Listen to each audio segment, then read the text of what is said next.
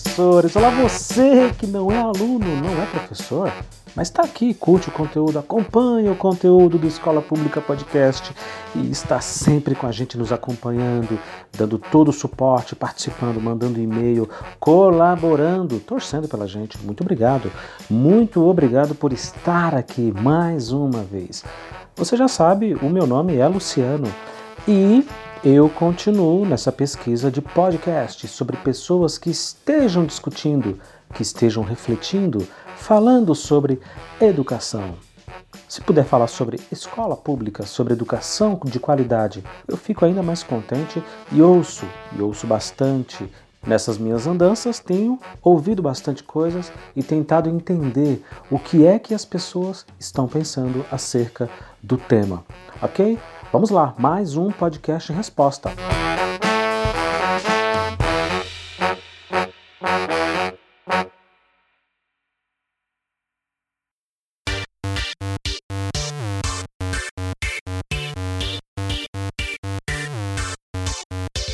Pois é, tem muita gente falando sobre educação e muita gente falando é, sem entender, infelizmente. Tem muita gente que não faz ideia do que é uma sala de aula, do que é a realidade lá na ponta, lá no chão da escola, mas que se diz especialista. E uma coisa que tem me incomodado bastante, bastante, bastante nas indicações que eu tenho recebido sobre podcast é esse termo, né, que ficou meio que banalizado, chamado educador, né? Fulano de tal é formado em Princeton, Yale, Harvard e não sei das quantas, e ele é um educador. Fulano de tal é formado na Universidade de São Paulo, na USP, ele é formado na UFRJ e ele é um educador. Quando você vai puxar a ficha da pessoa e fazer uma bela de uma pesquisa para saber qual é a trajetória profissional dessa pessoa, o que levou essa pessoa, de alguma forma, a querer discutir ou a ser tão respeitado assim na área da educação, especialmente a educação pública, a gente acaba descobrindo que a maioria deles não faz a menor ideia do que está falando. Ou pelo menos são muito bons numa questão teórica, numa questão de retórica, mas não necessariamente eles entendem e manjam dos Paranauê, vamos dizer assim, né? Eu estou dizendo isso porque eu já quero me desculpar e já agradecer ao mesmo tempo aos inúmeros inúmeros inúmeros podcasts e as muitas indicações que eu recebi do que é que as pessoas estão falando sobre escola pública, sobre educação de qualidade, sobre caminhos, pensamentos, reflexões, visões de mundo acerca de como podemos fazer para melhorar a escola.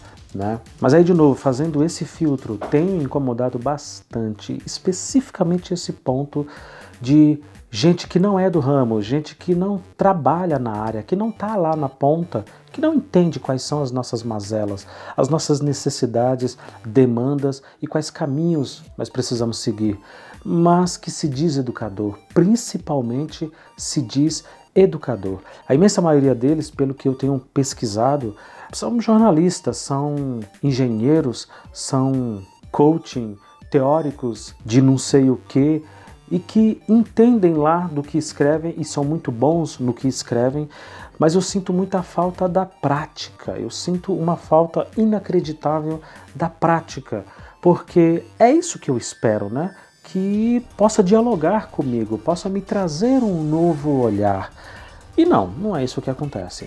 Na maioria das vezes é, como eu disse, uma teoria muito bem elaborada, embasada, é, escrita, né? eles escrevem muito bem, falam muito bem, mas eu não percebo a prática, eu não percebo aonde que está o lugar de fala, né? já que está sendo usado tanto e tanto esse termo uh, recentemente, dentro da escola, quais caminhos que criou, quais parâmetros que ele realmente consegue entender e absorver da sua realidade, da sua experiência. E a educação não é um tema exclusivo de professor e de aluno e de pai de aluno, é um tema da sociedade, é um tema que pertence a todos nós e todos nós devemos participar dessa discussão, mas eu tenho sentido bastante falta desse olhar mais crítico, desse pensamento e dessa reflexão mais espontânea, mais lúcida acerca de o que é que dá para fazer, né? O que é que a gente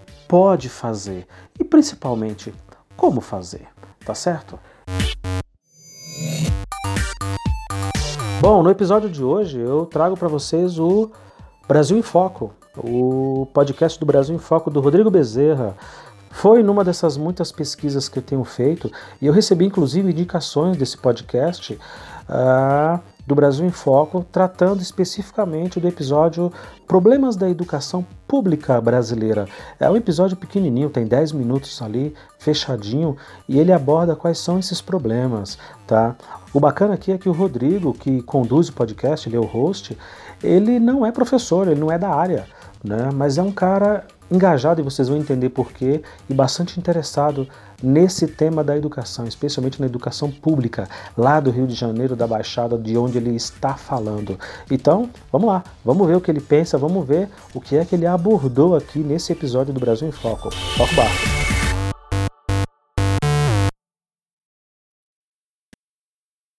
Hoje, no segundo áudio, eu vou falar da educação. A educação é um tema que chave, né? Qualquer governo, qualquer candidato que vai ser eleito fala de saúde, educação e segurança. Esses temas, esses três pilares, temas principais da nossa sociedade, ele sempre é dito, sempre é repensado de forma superficial, só que acaba que muita gente desconhece os problemas reais que a gente vive nesse, nesses três temas. Eu vou começar pela educação. Uma pausa aqui. Quando ele diz os problemas reais que a gente vive na educação, até aqui eu estava achando que o cara era professor ou que era da área da educação. Uh, e é bacana, e é bacana que ele não seja e tem esse olhar e tem essa percepção, mesmo não sendo um profissional da área. Ou seja, todos nós, de uma forma intelectualmente honesta, é lógico, e com o mínimo de consciência da realidade, é capaz e deve discutir o tema da educação. Mas até aqui eu achava que o cara era, sei lá, professor, ou um diretor de escola, ou um agente de organização escolar. Aqui no estado de São Paulo, para quem está ouvindo a gente, o agente de organização escolar, esse, esse título pomposo, na verdade é a, é a tia da escola, né? É a inspetora, vamos dizer assim, é aqueles profissionais que nos ajudam muito ali no pátio da escola, na entrada e saída dos alunos, na organização das salas de aulas, enfim, são os profissionais que literalmente organizam a casa para que eu e outros professores possamos trabalhar. Bom, primeiro tema, subtema né, da educação que eu quero trazer para vocês e depois em outros, outros áudios a gente vai distribuindo essa conversa né, nesses pilares todos e tantos outros que a gente tem que discutir que o Brasil está cheio de problema. É, o primeiro subtema é a questão da direção amadora. Como assim direção amadora? Um estudo de 2017. Isso já estou cansado de falar com um monte de gente, tá? 2017, eu acho que hoje está bem pior que isso. 45% das escolas públicas do país, independente de, de se é governo é, estadual, municipal, enfim, federal, 45% dos diretores de escola do país são indicados. Ou seja, os caras não têm competência em boa parcela dessa galera para estar tá sentado na cadeira que está ocupando. Ok, pausa aqui de novo. É, o que ele quer dizer é o seguinte, clareando ainda mais essa informação que ele trouxe. E eu fui pesquisar. Nesse momento, na hora que eu ouvi a primeira vez, eu parei, fui pesquisar esse dado. Tem um link, inclusive, no post do podcast dele, desse episódio em específico, da reportagem da Folha de São Paulo de 2017, mostrando esse dado assustador de que 45% dos diretores de escolas, tanto estaduais, municipais ou os institutos federais, públicas de todo o país, são indicados. São indicados políticos. Eles não estão ali por mérito ou por alguma prova de concurso público ou por alguma qualidade ou atribuição que os levou a merecer ou a estar e a ocupar aquele cargo. Né? Não é uma questão aí de mérito, de capacidade, de competência, e sim de indicação. Olha só, isso realmente é assustador. E conversando mais uma vez, eu vou citar aqui o meu parceiro Felipe Fraga, que participou com a gente dos episódios 7 e 8, em que a gente fez ali uma comparação, ficou um programa muito bacana das escolas estaduais de São Paulo, do estado de São Paulo e das escolas estaduais gaúchas do Rio Grande do Sul, é, tratando ali das principais diferenças, semelhanças, o, como que era aqui, como que é lá, enfim, ficou bastante interessante, ficou bastante legal. Dá uma ouvida lá se você ainda não ouviu. Ah, eu perguntei para o Felipe em um determinado momento como que era lá, ele que é professor e ele estava como diretor da escola André Leão Poente, da escola da qual ele tem um podcast também, o All Podcast, um podcast super bacana que os professores fazem lá uma série de análises nerds, todos eles são muito nerds de filmes e séries e tudo mais. E ele ficou surpreso quando ele me disse: Ué, mas aí em São Paulo os professores são concursados? Ele não sabia, né? E ele é diretor de escola lá em Canoas, no Rio Grande do Sul, André Leão Puente. E eu disse: Olha, aqui os cargos são indicados, assim como o Rodrigo Bezerra está dizendo aqui nesse episódio. Aqui em São Paulo os cargos são por indicação. Quem indica? É uma longa história. Aí vai uma explicaçãozinha básica. São Paulo tem uma população aí que passa de 45 milhões de habitantes. Nesse contexto, nesse conjunto, há mais de 14 mil escolas, 14 mil estabelecimentos de ensino fundamental, escolas, colégios, enfim, que é ali a escola que tem de primeiro até o nono ano, a antiga oitava série. São mais de 5.600 escolas de ensino médio no que resume aí em quase 9 milhões de estudantes, 9 milhões de alunos matriculados dentro do estado de São Paulo, com uma quantidade inacreditável também de professores. São quase 500 mil, mais de 480 mil professores. Então, assim, tudo aqui é monumental, é gigante, superlativo. E nesse contexto, o Estado divide, ele subdivide a educação em diretorias de ensino. A gente popularmente chama aqui, nós que somos professores, de DE, né? Então você tem a DE da Sul, DE Norte, DE Leste, Oeste, você tem a DE dos interiores, as DE das cidades da região metropolitana que circundam aí a capital paulista, enfim. Cada uma dessas DE tem um dirigente, tem uma pessoa lá responsável para tomar conta, para tocar o barco nessa questão. Ou pelo menos é isso que se espera. E pelo menos o que a gente sabe oficialmente, são esses dirigentes que indicam os diretores de escola aqui no estado de São Paulo.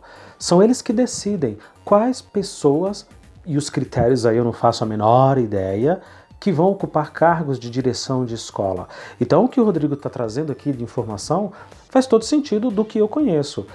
É lógico, como eu estava comentando com o professor Felipe Fraga, houve um concurso recentemente aqui entre 2018 e 2019 para preencher essas vagas de diretor. E até o Felipe ficou surpreso. Os professores aí são concursados? Sim, no último ano houve esse concurso e muitas dessas vagas foram preenchidas. A minha escola, inclusive, ela era ocupada por uma diretora indicada e essa diretora passou no concurso e continuou na nossa escola e está lá tocando trabalho com a gente. Ela deixou de ser indicada e passou a ser uma diretora efetiva, concursada, com estabilidade de cargo e tudo mais. Mas eu sei que na imensa maioria dos lugares essa não é a realidade. Não existe concurso público para diretor de escola.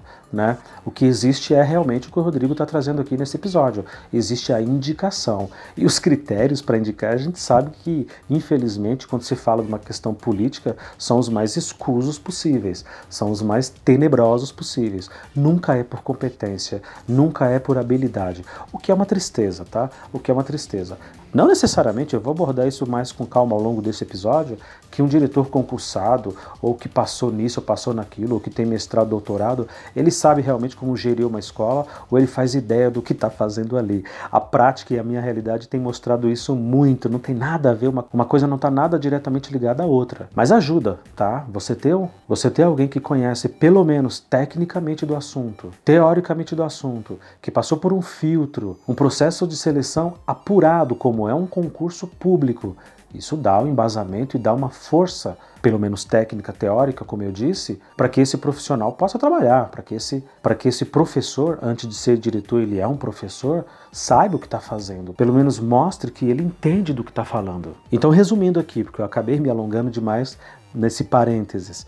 45% dos diretores de escolas públicas do Brasil, dados de 2017, reportagem da Folha de São Paulo, não são concursados ou não fazem ideia do que estão fazendo ali, porque são indicados, sabe-se lá por quem. Aqui em São Paulo isso mudou por causa do concurso, diminuiu bastante a quantidade de professores indicados, mas ainda sim é uma realidade, infelizmente, em muitos, muitos lugares, Brasil adentro. Ou seja, o professor rala pra caramba, na aula enfrenta um monte de dificuldade, às vezes é um rebelde, às vezes é uma estrutura precária, às vezes um salário baixo, às vezes é um desrespeito, enfim, uma série de questões ali que ele já passa, tendo que se desdobrar. Aí quando olha para cima, olha para o diretor, espera que uma pessoa que possa ajudá-lo, uma pessoa que possa auxiliá-lo, que conheça do riscado, que conheça daquela questão, que já tenha experiência.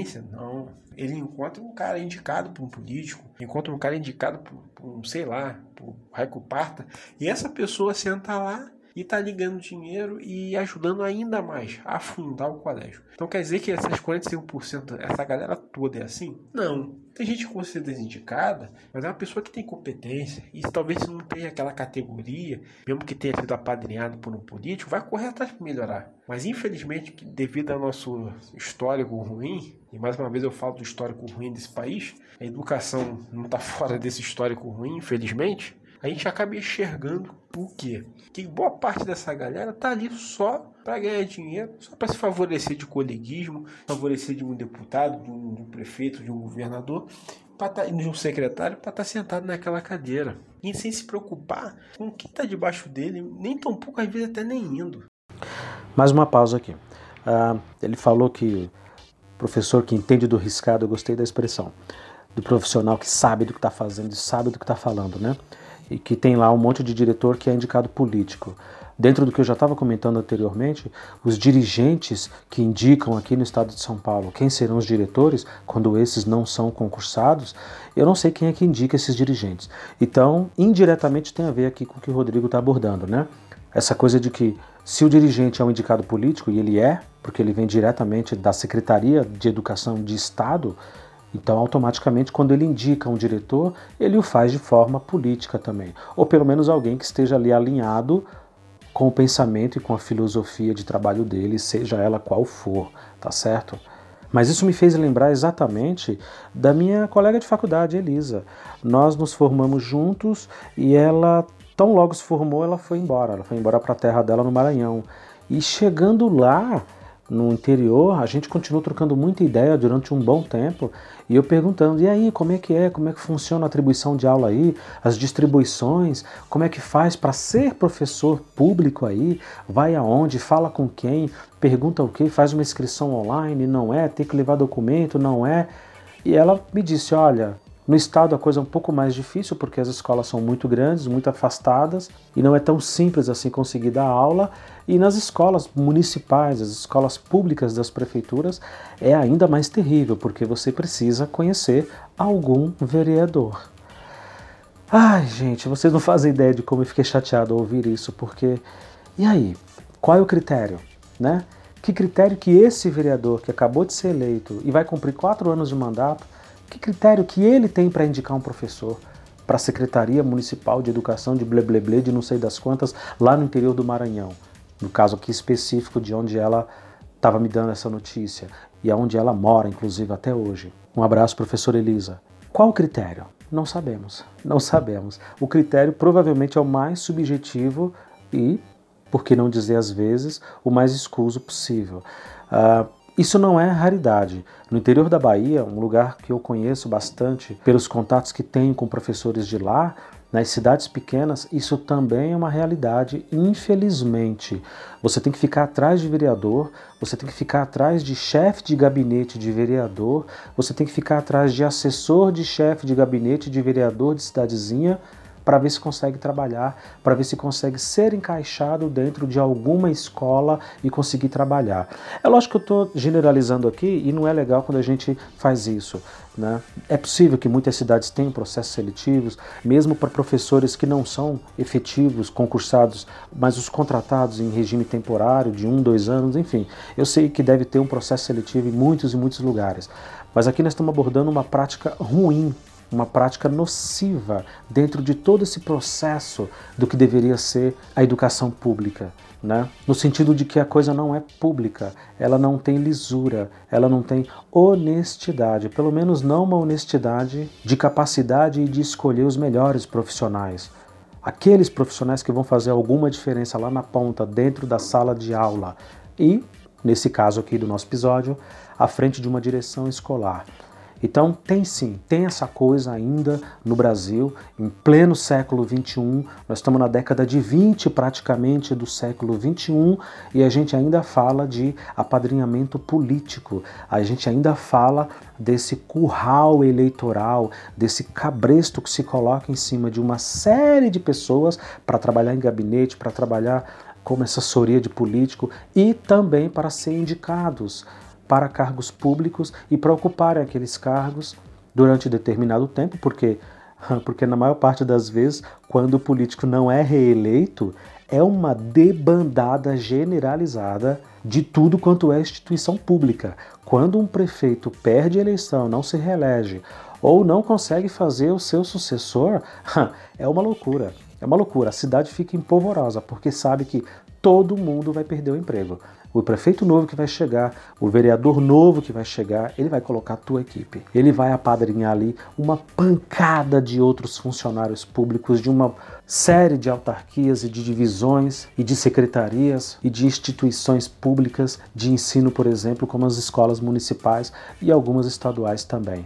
Então, se você é um apadrinhado de um político, quando ele perde a eleição, você também perde o seu emprego. Não deveria ser assim, né?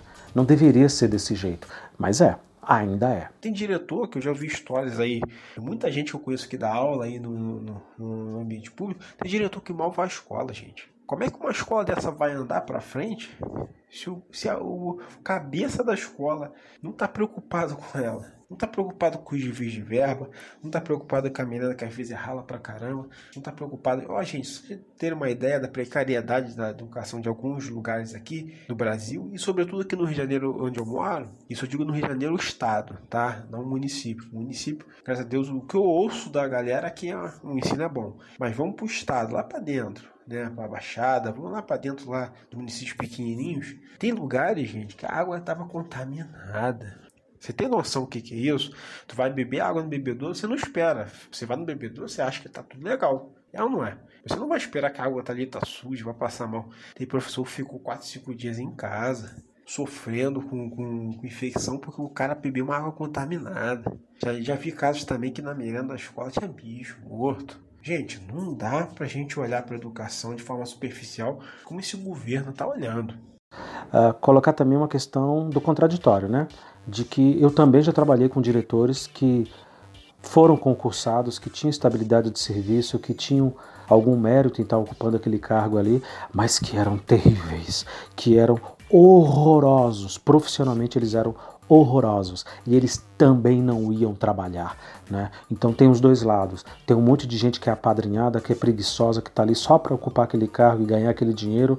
E como a gente tem visto aí, muitas vezes fazer uma rachadinha do seu próprio salário e passar para o parlamentar, ou passar para o vereador, ou passar para quem o indicou e o colocou ali. Enfim, isso é um submundo que quanto mais você vai cavando, mais lama vai aparecendo e mais podre a coisa vai ficando, infelizmente. Mas também concursado, que passou num processo seletivo extremamente apurado e que não vai trabalhar, simplesmente não vai trabalhar. Numa dessas muitas subdivisões que eu comentei agora há pouco, em que as diretorias de ensino, as DE, são feitas aqui no estado de São Paulo e na cidade da capital de São Paulo também especificamente, em que eu trabalhei numa região chamada Sul 3, havia lá uma escola extremamente grande, uma escola que ainda tinha o Fundamental 1. Né? Eu estou falando de uns 10 anos atrás, de uns 9 anos atrás, para quem está ouvindo a gente, no momento dessa gravação, no finalzinho ali de 2019, então, há 10 anos atrás, em que a escola era gigante, era uma escola muito grande, que tinha os pequenininhos do Fundi 1, sabe, do, do PEB 1, como a gente chama no linguajar, meninos e meninas de primeiro, segundo aninho, terceiro aninho, quarto, quinto aninho às vezes, muitas turmas, e também os alunos do Fundamental 2, que são os que eu dou aula a partir do sexto ano. A gente estava na transição, inclusive, nessa época da quinta série. Havia salas já de sexto ano, mas ainda também havia salas de quinta séries. E nesse ano em específico, nessa escola em específico, eu não conhecia a diretora. Eu não faço ideia de quem é aquela mulher. Eu devo ter visto essa pessoa uma ou duas vezes no estacionamento da escola, chegando ou saindo, e alguém me apontou e falou: Olha, aquela ali é a diretora da escola. E ela simplesmente não ia trabalhar. ela simplesmente não ia trabalhar. E os motivos, bom, aí é um mérito que a gente pode discutir no outro episódio, porque é que esses profissionais faltam tanto, né? Justo ou injusto, nós ficamos, pelo menos eu fiquei sem um diretor de escola durante um ano inteiro. Ainda bem que eu consegui mudar de escola e ir para outro lugar. Mas para fazer esse contraditório, também existe gente qualificada, pelo menos tecnicamente, teoricamente, que passou num concurso, que passou nesse filtro, que não vai trabalhar, que não colabora. E tem gente que vai trabalhar e atrapalha pra caramba também. Tem essa parte aí de gente que é incompetente porque simplesmente é incompetente, né? Ah, quando eu falo do filtro, é mais ou menos aí uma tentativa de se criar uma maneira de selecionar esses profissionais. Mas a gente sabe que não necessariamente quem passou no concurso é habilidoso, tem talento, tem jeito para coisa, sabe lidar com gente, como o professor Reinaldo Constâncio sempre fala aqui nos episódios que ele grava com a gente, que tem que saber lidar com gente. Não necessariamente essas pessoas são assim, né? Eu tenho visto muito diretor bom, especialmente os melhores com, com os quais eu já trabalhei, e que não são indicados, é óbvio, mas eu tenho visto aí uma linha de coincidências, uma forma de agir, de pensar e uma trajetória muito parecida que são a de profissionais que vieram de outras áreas, né? Você que está nos ouvindo agora, que não é professor e de repente pensa na ideia de se tornar professor, seja, vá estudar, se forme, venha para a carreira porque vale muito a pena. É possível que você seja talvez o melhor professor da escola que você vai trabalhar, porque essa experiência que você tem em outra área, em outro lugar, às vezes numa profissão completamente diferente que você está exercendo agora, certamente vai te trazer um know-how, uma capacidade de liderar, de inventar, de criar, de inovar muito maior do que aquele professor que está ali há 20, 30 anos e de repente já acomodou, já cansou, já desanimou. Né? Eu tenho visto aí essa coincidência, que não é coincidência, essa combinação de fatores, de profissionais que vieram de outros lugares, vieram de outras profissões e de outras áreas e que quando vão para a escola, no cargo de direção especificamente, como nós estamos tratando aqui, são extremamente habilidosos e são muito bons. Eles têm uma visão muito mais ampla da coisa, né? E não se encostam, como o Rodrigo está falando aqui no episódio dele. Não se encostam. Então, assim, tem diretor indicado que se encosta no trabalho? Tem. Tem. Tem diretor que é concursado e se encosta? Aham, uhum, bastante. Infelizmente. A solução, sinceramente, assim, a curto prazo, eu não sei. Sinceramente, eu não sei. Eu imagino a médio e longo prazo uma série de medidas que a gente poderia tomar e para resolver essa parada. Mas agora, para hoje, para ontem, não faço ideia. Se eu disser que sei, estaria sendo irresponsável. Não é só o governo, não. É um monte de gente que sempre olhou a educação dessa forma errada. Sempre achou que a educação era um tema que era só uma bandeira de eleição e que depois todo mundo ignora, todo mundo deixa de lado. Mas não dá para você botar a educação num saco à parte, num saco sujo. Você precisa tratar a educação como prioridade. Você vai a qualquer lugar de primeiro mundo aí nesse, nesse mundão que a gente tem e tu vai ver, cara, quanto a educação é prioridade, o quanto a educação é bem cuidada, bem tratada, as escolas são limpinhas, os professores são bem pagos. A, a educação impulsiona os alunos para o esporte, joga alguém para jogar. Vai nos Estados Unidos, por quantos filmes a gente vê nos Estados Unidos o aluno saindo do ensino médio, né, do antigo ensino médio, vai para a universidade jogar bola, vai jogar basquete, vai jogar futebol americano. E muito disso é verdade, não é só filme, não é ficção, não, muito disso é verdade. Mas por quê? Porque se tem uma rota, se tem um plano de carreira entre aspas para esses alunos, tem um destino para essas pessoas estarem. Aqui no Brasil, não. Aqui no Brasil parece que as pessoas levam as coisas no banho-maria, sabe? Ah, não, deixa acontecer, esses alunos estudar, não tem futuro mesmo, deixa eles sentados aí, aprova a aprovação automática, não tá nem aí para nada. Outra pausa, outra pausa. Uh, eu não sei ainda qual número que esse episódio vai ter, mas provavelmente vai ser o vigésimo alguma coisa. Mas desde o primeiro episódio, quando eu disse, na verdade, quando eu perguntei, a escola morreu? Né? A escola do jeito que ela está hoje, que não forma ninguém, que não estimula ninguém, que é um desânimo completo e generalizado para alunos e professores, essa escola morreu? Uh, eu comentei ali já no primeiro episódio, quando eu fiz essa pergunta, do caos que é, e ele está me falando aqui de escolas estaduais do Rio de Janeiro. Olha só que triste coincidência. Né? Eu fico contente, por um lado, por saber que nós não estamos sozinhos nos problemas, eu fico surpreso por saber que os problemas se repetem e fico triste por saber que os problemas se repetem. Já naquele episódio tinha comentado de que a estrutura da escola ela é extremamente decadente.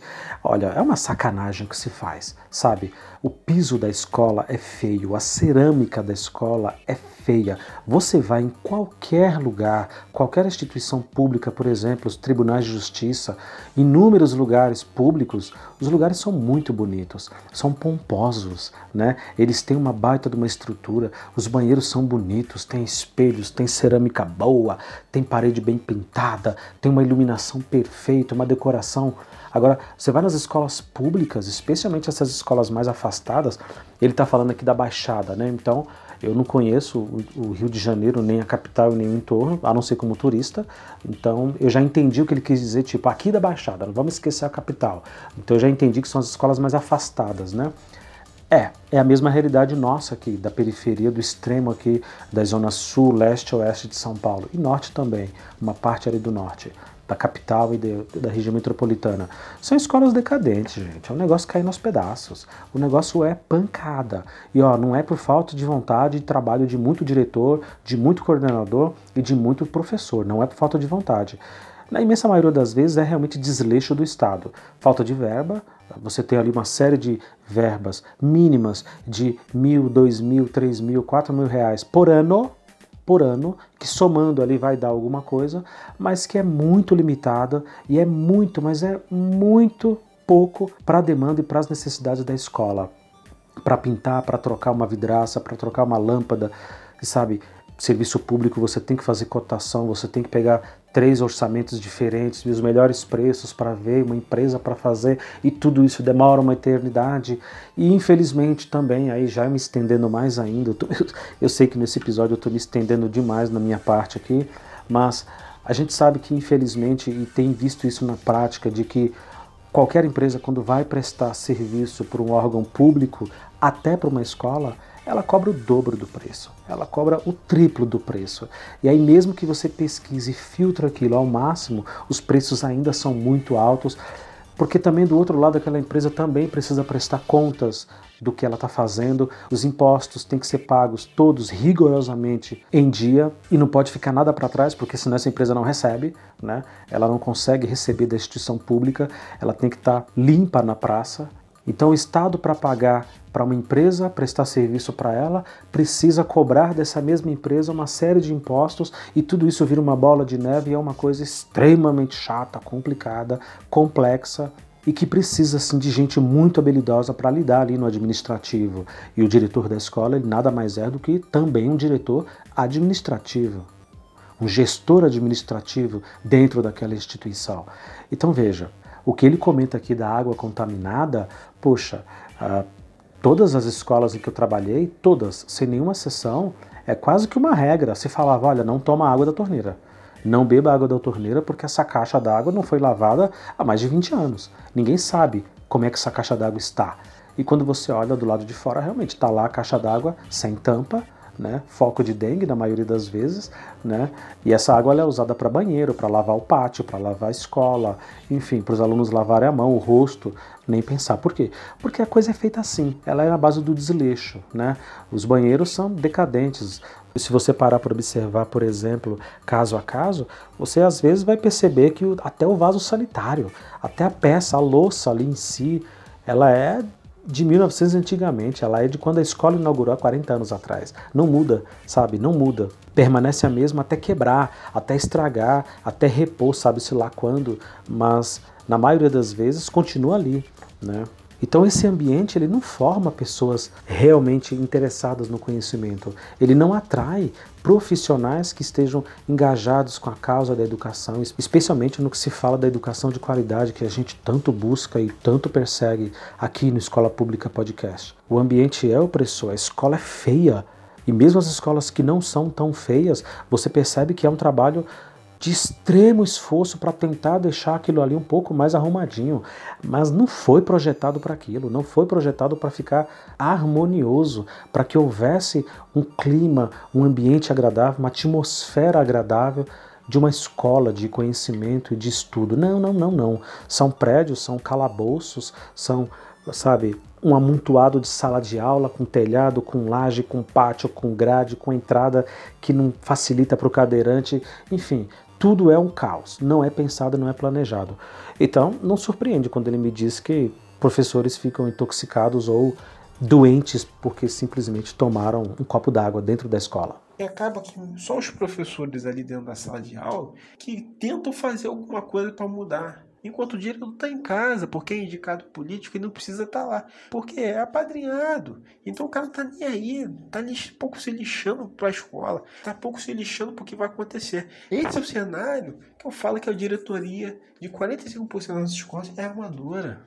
E aí quando você começa a olhar que a cabeça já está toda torta ali, a cabeça do colégio já está torta, imagina como é que fica embaixo. Sem segurança, sem proteção. Eu digo segurança é, é de fazer a instituição andar, de proteção que eu digo é no, no, intuito de você às vezes acolher o professor, de acolher o orientador, ou seja, o diretor tem que ser esse cara que dá o direcionamento, que tem as ideias, interage com a, com a, com a associação de moradores do local, porque nem toda escola dentro da favela, nem toda comunidade que a gente fala comunidade, a comunidade quer dizer favela. A vida da comunidade é ali, que a escola tá, ao redor que a escola tá, às vezes no asfalto mesmo. Esse diretor tem que ter seu interlocutor da escola com a comunidade, com, com os moradores, com os pais. Dá uma pausa aqui rapidinho. É, é legal, é, é muito legal ver alguém que não é da área discutindo a coisa sob esse olhar que ele está apontando aqui. Isso é muito bacana. E é uma das maravilhas que a tecnologia nos traz, de que qualquer pessoa pode gravar um podcast, pode falar, pode dar sua opinião. E às vezes é relevante, não é, não importa, mas pelo menos faz e pelo menos bota a boca no trombone, né? É, é bacana, é bacana essa visão que ele traz. Eu gosto, eu gosto muito disso. E para não deixar também de falar de dinheiro, para cada um real investido em educação, segundo o IPEA, volta para o Brasil 1,85 para o PIB. Ou seja, a gente pode dizer claramente que isso é um investimento, né? Se não humano, pura e simplesmente, o que já seria formidável, também um investimento financeiro e também um investimento a longo prazo para o país, para o PIB. Né? Imagina, você coloca um real na educação e volta praticamente o dobro para o PIB do país. Todo mundo ganha nessa conta. Todo mundo. E muitas das vezes os caras não são e muitas das vezes, os caras pouco estão se lixando porque não tem preparo para estar tá ali e só estão ali para ganhar dinheiro, para sentar no cabide de emprego, para arrumar um, uma, um banco para sentar e ganhar dinheiro sem fazer nada. Então, gente, não dá para a gente tratar o assunto de educação. Eu estou trazendo só uma ponta do iceberg, mas não dá para a gente tratar o tema de educação de forma tão superficial assim, de achar que ah, dá mais dinheiro resolve. Não, você precisa federalizar o processo de contratação do diretor. Poxa, Rodrigo, mas hoje não, não é, isso não é municipalizado isso não é, né, né, dependendo da situação na esfera estadual, o MEC só faz repasse do Fundeb, ajuda, apoio, mas assim, não é o MEC que tem que determinar isso. Tem gente que pensa assim. Eu penso diferente e eu não sei que lei tem que mudar para isso, para isso ser diferente. Eu acho que da mesma forma que o professor tem que ter um currículo padrão, ele tem que ter uma formação padrão, o diretor, mais do que nunca, também tem que ter. Porque apesar do professor ser um cara que operacionaliza, que de fato faz a roda da educação girar, o diretor é quem coordena isso e ele precisa ter esse preparo. Não dá para a gente ter sentado numa cadeira de quase metade das escolas do país, gente que não sabe sabe o que está fazendo. Gente que não sabe do riscado. Gente que não sabe. Não adianta botar um pedreiro que não sabe fazer obra. Ou o cara fazer a casa torta ou vai deixar essa porcaria cair. Outra pausa, outra pausa. É, bom, acho que esse vai ser o episódio que eu mais vou citar o Felipe Fraga, justamente por ele ser diretor de escola lá em Canoas. Abraço, Felipe. Excelente trabalho que você desenvolve. Eu sei que você ama muito o que você faz uh, nessa conversa que nós tivemos e que eu comentei agora há pouco, em que ele me perguntou, ué, os diretores aí são concursados? Existe um concurso para diretor de escola? Eu falei, é, existe. Não sei se é recente, se é uma coisa que está acontecendo nos últimos tempos, mas aqui existe um, um concurso só para ser diretor, não só para professores e coisa e tal. E aí eu estou me lembrando agora, pelo que o Rodrigo está comentando aqui, e você também pode ouvir isso lá no episódio 7 e 8, vale super a pena, de que lá no sul, pelo menos ali dentro da realidade que o Felipe me disse, o... existe uma eleição, né? Olha só, existe uma eleição. Então você monta uma chapa, se candidata para ser diretor daquela escola, percorre a comunidade, a comunidade vai votar e vai eleger o diretor da escola Porra, eu me lembro de ter falado na gravação que, que eu fiz com ele, de pô, isso é muito civilizado, isso é muito avançado, cara, porque você coloca a comunidade para escolher quem vai dirigir a escola do seu filho. Do seu filho. Então, assim, no momento em que você elege aquela pessoa, você espera resultados, você cobra, você acompanha, você dá parceria, você ajuda, você colabora, enfim, você sabe quem é o diretor daquela escola, pelo menos quem participou do processo. É lógico, né? Mas assim, é um negócio mega civilizado, muito, muito interessante mesmo. Isso eu não sei se daria certo aqui na região que eu moro de São Paulo, também não sei se daria certo em outros lugares gigantes, mas talvez dê, não sei, não sei, talvez dê sim. Eu já ouvi tanta coisa tanto projeto que eu tentei realizar dentro da escola e se eu tivesse levado a sério esse papo de, ah, olha, é difícil, não sei se vai dar certo, vê aí, ninguém nunca fez antes. Pois é, e aí você mete a cara, vai lá e faz. Aliás, esse episódio também está servindo muito para dar dica aqui para professor que está começando a carreira ou que está tentando arrumar estímulo ou quem queira se formar e ser professor de alguma disciplina. Se você tiver escola, tiver um projeto, tiver uma ideia, faça, comece e depois peça autorização e depois entregue por escrito se o seu diretor, se o seu coordenador pede, porque se você for conversar com um grupo de colegas, ó, oh, tô com um projeto aqui, tô pensando em fazer isso com os alunos, vai acontecer exatamente o que o Rodrigo está dizendo aqui. Não, mas esses alunos não querem saber de nada, porque esse governo não quer saber de nada, porque esse bairro não quer saber de nada, porque essa escola não quer saber de nada. Meu camarada, vai lá e faz. Vai lá e faz, mete a cara, e o colega do lado vai perceber que você está conseguindo realizar alguma coisa, isso vai contagiando, ele vai querer parceria, ele vai te ajudar, ele vai te dar um apoio, ele vai querer fazer também, né? Porque boas práticas atraem bons professores e bons colegas, né? Então mete a cara e faz. Não fica pensando, hum, eu gostaria, não, porque eu tenho um projeto aqui. Não, não, não faz isso não. Não apresenta isso num conselho de escola, numa reunião. Não, não, não, não, não, não. Vai lá, experimenta você com uma turma, com meia dúzia de alunos, com duas turmas, com 50 alunos, não sei. Vai fazendo e vai espalhando. Ó, oh, tô fazendo isso aqui, deu certo. Mas não é nessa sala que tem um Joãozinho que é um capeta que não para quieto, que não deixa ninguém dar aula? É, é justamente nessa sala e deu certo. Por quê? Eu fiz isso, isso e isso, incluí ele no projeto e pai, não sei o quê, e você vai mostrando boas práticas, tá certo? E eu acredito que no serviço público, especialmente nesse ambiente onde tanta gente se encosta, né? Tanta gente, sabe, usa da estabilidade do serviço público para se encostar e para não crescer na carreira e não desenvolver mais e não realizar mais coisas, eu acredito que essa é a saída. A inovação, a tão falada inovação da educação 4.0 e coisa e tal, ela parte também disso, da iniciativa minha. Eu vou fazer, vou tomar iniciativa, vou organizar algumas coisas aqui e por osmose ou por atração eu vou conseguir a colaboração de outros colegas, isso se transforma em dois, em quatro, em oito, e quando você vai ver, toda a escola está engajada no mesmo ideal e na mesma intenção. Isso vale para projetos de exatas, isso vale para projeto de música, de teatro, isso vale para qualquer coisa. Faça, mete a cara e faz. Você vai perceber que muita gente vai se interessar, os alunos e os colegas principalmente. Então, assim, da mesma maneira, um diretor escolar, já num país que não preza educação, não pode ser uma pessoa amadora, não pode ser uma pessoa que não conheça do tema, tem que conhecer. E aí, quem sabe, mudando essas leis, e aí eu não sei até que ponto isso pode ser mudado ou não, essas competências, tirar a competência do Estado, tirar a competência do município e fazer uma regra nacional de contratação. Olha, todo diretor, o professor não tem que fazer concurso, por que diretor não? Diretor tem que ter concurso também, tem que ser concursado também para que essas pessoas possam entrar ali e entrar porque gosta, entrar porque sabe do riscado, sabe o que tem que fazer. Não é colocar um coleguinha do meu primo, não é colocar um, um amigo do vereador, não é colocar um sobrinho de juiz. Pelo amor de Deus, gente, não dá para a gente ficar nesse amadorismo da vida. A educação está gritando nos nossos ouvidos a gente precisa começar a abrir essa caixa de Pandora e começar a destrinchar esses problemas e expor para que as pessoas possam ouvir e aprender.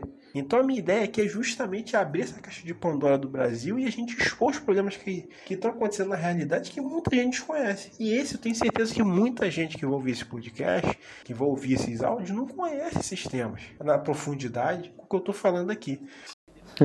Mais uma pausa. Gente que não sabe do riscado, eu gostei desse termo.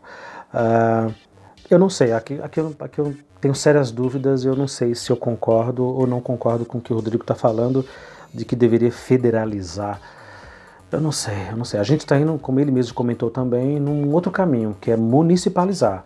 É transferir não só os recursos, mas todo o poder de decisão e toda a capacidade de gestão das escolas para os municípios, né? Tornar isso mais próximo, porque ninguém melhor sabe da sua cidade do que o município.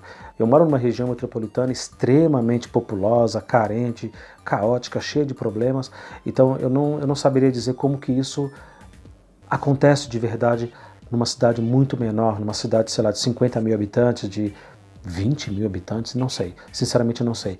E também não consigo opinar aqui se federalizar resolveria alguma coisa. Eu acho que concursar esses professores, esses profissionais e dar estabilidade para que eles não dependam de indicação e não dependam de apadrinhamento é um caminho. Ah, como acontece lá no Sul, que o Felipe falou para gente, um conselho que elege esses diretores, e esses diretores ficam só por dois anos, né? É, tem esse detalhe que o Felipe trouxe para gente, eles ficam dois anos, pode se reeleger por mais dois, e aí, meu amigo, chega. Só em casos muito específicos lá, quando não tem ninguém para ocupar, esse mesmo diretor até pode voltar e ocupar ali e tal, mas tem um monte de coisas que precisam acontecer. Enfim, enfim, eu acho que há uma série de medidas muito simples. Ele está dizendo aí, ah, eu não sei que lei que deveria mudar. Então, tem uma série de coisas aí muito simples que daria para fazer para acabar com isso, para tentar atrair os melhores profissionais. Né? E aqui eu trouxe esses dois exemplos. Agora, quem estiver nos ouvindo, tenho certeza que deve ter uma série de outras ideias e entre em contato com a gente, fala, bota a boca no trombone, diz aí o que vocês pensam. Mas é óbvio que transformar isso num cabide de emprego e colocar diretor de escola por indicação política sem chance. Por mais bem intencionado que esse político seja, por mais honesto e decente que ele seja, é óbvio que não é, não é esse o parâmetro, né? Não é esse o ideal. A gente tem que colocar gente realmente capacitada, né? Realmente e comprovadamente capacitada. Então, gente, é imediata necessidade de federalizar a contratação de diretor. Se é possível ou não, eu não sei. Eu não sou jurista, não tenho conhecimento das leis na profundidade, mas eu tenho certeza que é possível sim mudar essas regras. E para mudar essas regras, tem que começar pelo diretor. Dá para você ter um diretor amador e um professor profissional. Você tem que ter um, um, diretor no mesmo nível do professor. O cara é capacitado e gabaritado. Só assim, gente, eu acho que a gente vai começar a olhar a educação um pouco mais seriedade. As escolas, apesar de dificuldades, vão começar a crescer porque vai ter alguém ali competente para dirigi-las. Não gente que é apadrinhado de não sei quem lá. Eu acho que aí sim a gente começa a mudar a educação de uma forma forte.